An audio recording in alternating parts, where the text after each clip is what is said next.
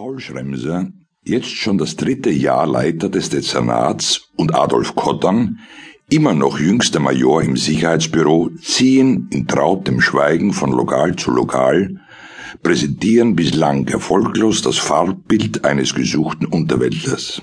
Weder Geschäftsführer und Barkeeper noch Rausschmeißer und Gäste wollen den Gesuchten schon einmal im Leben gesehen haben. Um 20 Uhr geben die beiden Kriminalbeamten auf.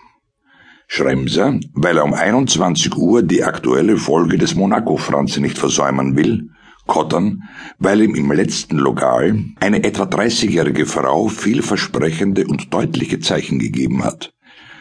Den amorösen TV-Abenteuern des Monaco zieht Kottern immer noch seine eigenen vor.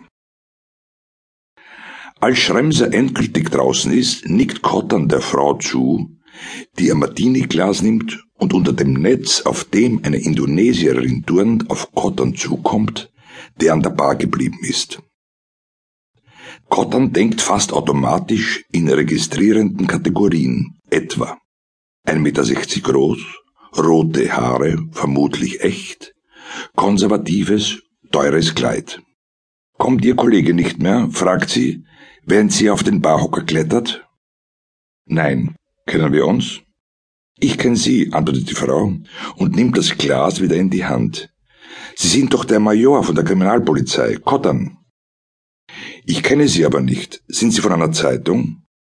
Nein, keine Angst. Habe ich Sie schon mal verhaftet? Auch nicht. Was interessiert Sie denn an mir? sagt Cotton und versucht, ein gelassenes Gesicht zu machen. Ich brauche Ihre Hilfe. In welchem Sinn? Haben Sie wen umgebracht? Kennen Sie Josef Herrler, den ehemaligen Minister? Ich kannte ihn. Der ist seit zwei Monaten tot. Seit zehn Tagen. Sie leert ihr Glas. Ich bin seine Tochter. Petra Herrler. Todesursache Herzinfarkt, soweit ich mich erinnern kann, sagt Kottern, der kurz ihre Hand hält. Stimmt das denn nicht? Doch, sagt sie und spricht nicht weiter.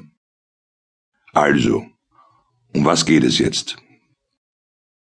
Gestern ist ein junger Mann bei mir aufgetaucht, der behauptet, mein Bruder, genauer gesagt mein Stiefbruder zu sein.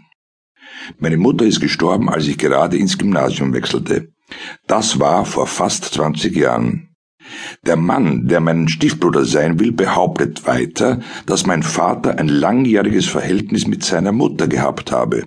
Er hat mir eindeutige Briefe meines Vaters an seine Mutter gezeigt. Zwei hat er mir vorläufig überlassen.